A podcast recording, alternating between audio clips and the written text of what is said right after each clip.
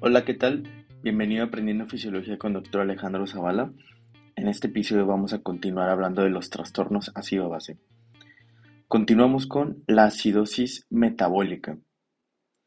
Estos son trastornos en donde disminuye el pH generando una acidosis y que no es ocasionado por alguna alteración en la respiración. Algunos ejemplos de estos trastornos son los siguientes. Acidosis metabólica debido a una insuficiencia renal. Esto es ocasionado ya que cuando hay insuficiencia renal no se pueden eliminar sustancias, así que se empiezan a retener algunas sustancias en el organismo, algunas de ellas puede llegar a ser el ácido en forma de amonio en el organismo, dando una acidosis metabólica. Otra causa puede ser acidosis metabólica de la cetoacidosis diabética. Recordemos que esto ocurre por una disminución en la insulina, en su funcionamiento, y esto conlleva a un aumento de la lipólisis y por ende una mayor formación de cuerpos cetónicos. Recordemos que en la química de los cuerpos cetónicos, estos tienen un componente ácido. Otra causa de acidosis metabólica puede ser una acidosis debido a consumo de medicamentos. Por ejemplo, el consumir en exceso aspirina, el ácido acetilsalicílico. Estas son de las causas más reconocidas de acidosis metabólicas, aunque hay algunas otras. Y debemos de tener en cuenta que para hacer el diagnóstico de acidosis metabólica es una disminución en el pH y una disminución del bicarbonato. Esto es lo que nos hace el diagnóstico por laboratorio de las acidosis metabólicas. La razón por la cual disminuye el bicarbonato es que al haber un exceso de ácidos en el organismo, el bicarbonato va y neutraliza o tampona a estos ácidos. Como ves, se está gastando el bicarbonato, se está utilizando y termina gastándose, termina disminuyendo en el organismo. Así que cuando veamos los estudios de laboratorio e identifiquemos una disminución del pH y una disminución del bicarbonato, nos da el diagnóstico de una acidosis metabólica. Al iniciar este trastorno, los niveles de CO2 se encuentran normales. Será al paso de unos minutos que habrá modificaciones según las compensaciones que haya, como veremos a continuación. Las compensaciones en las acidosis metabólicas van a ser las siguientes. La compensación respiratoria va a ser hiperventilar o aumentar la frecuencia respiratoria, ya que esto va a ocasionar que se elimine una mayor cantidad de ácido y con esto se va a tratar de llevar al pH a la normalidad. Así que esto es algo importante. Al pasar algunos minutos de que inició este trastorno de acidosis metabólica, ya cuando el paciente está respirando en una mayor magnitud, ahora sí encontramos una disminución del CO2.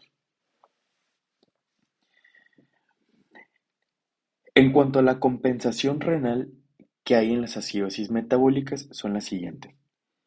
Aumenta la eliminación de ácido a través de la orina en forma de amonio o en forma de ácido titulable.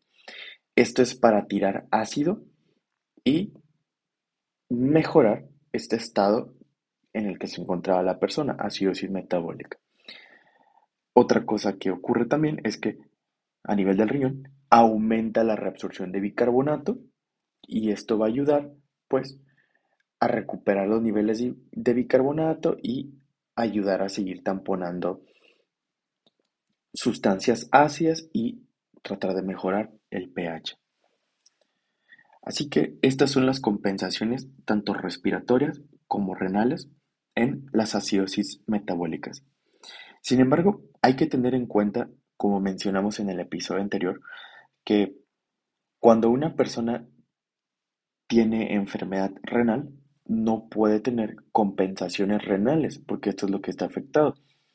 Entonces, recordemos o remarquemos la siguiente situación.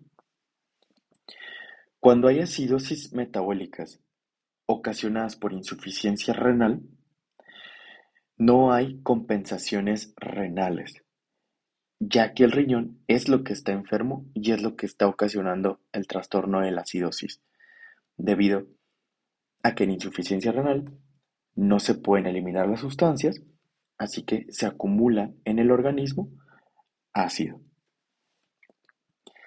No hay compensaciones renales. Sin embargo, sí hay compensaciones respiratorias, como platicamos previamente, la hiperventilación. Esto va a ayudar a eliminar ácido y a tratar de normalizar los niveles de pH.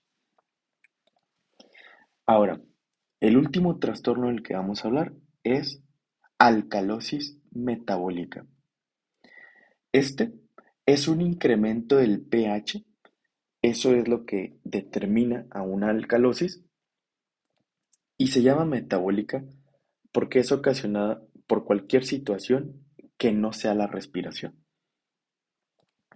Aquí en estos trastornos hay un aumento del bicarbonato y esto es lo que da el diagnóstico de una alcalosis metabólica, un incremento del pH y un incremento del bicarbonato. Cuando veamos esto, es el diagnóstico por laboratorio de una alcalosis metabólica.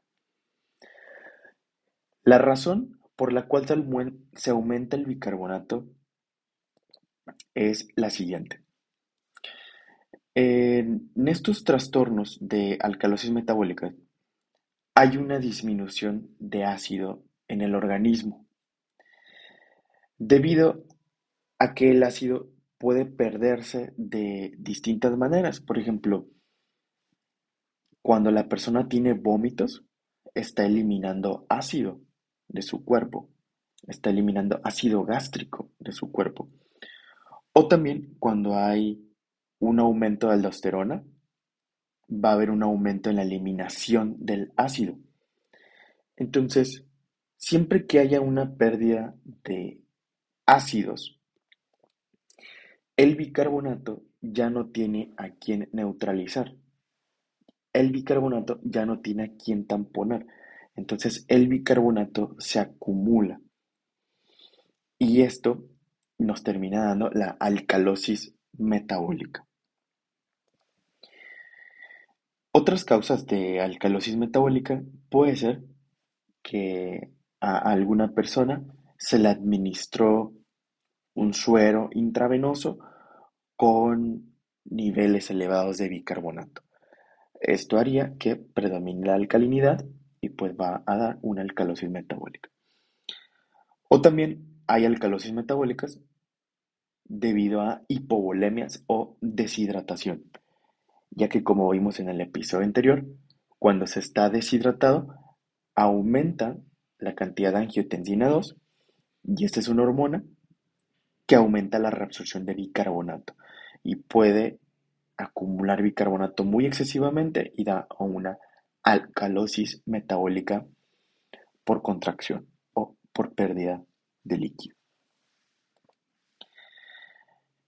En cuanto a las compensaciones que hay en las alcalosis metabólicas, son las siguientes.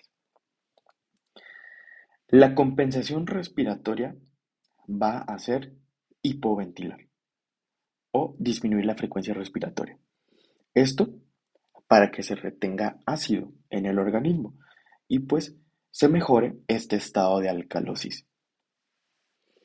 Por otra parte, la compensación renal en las alcalosis metabólicas es disminuir la reabsorción de bicarbonato para ya no tener tanto bicarbonato y disminuir la eliminación de ácido. Esto para que conservemos ácido y, volvamos a la normalidad en cuanto a la regulación del pH. Recordemos que las compensaciones renales se tardan de horas a días y las compensaciones pulmonares o respiratorias se tardan minutos. Y bien, con esto terminamos el análisis de los trastornos acidosis y alcalosis metabólicas. Nos vemos en el próximo episodio.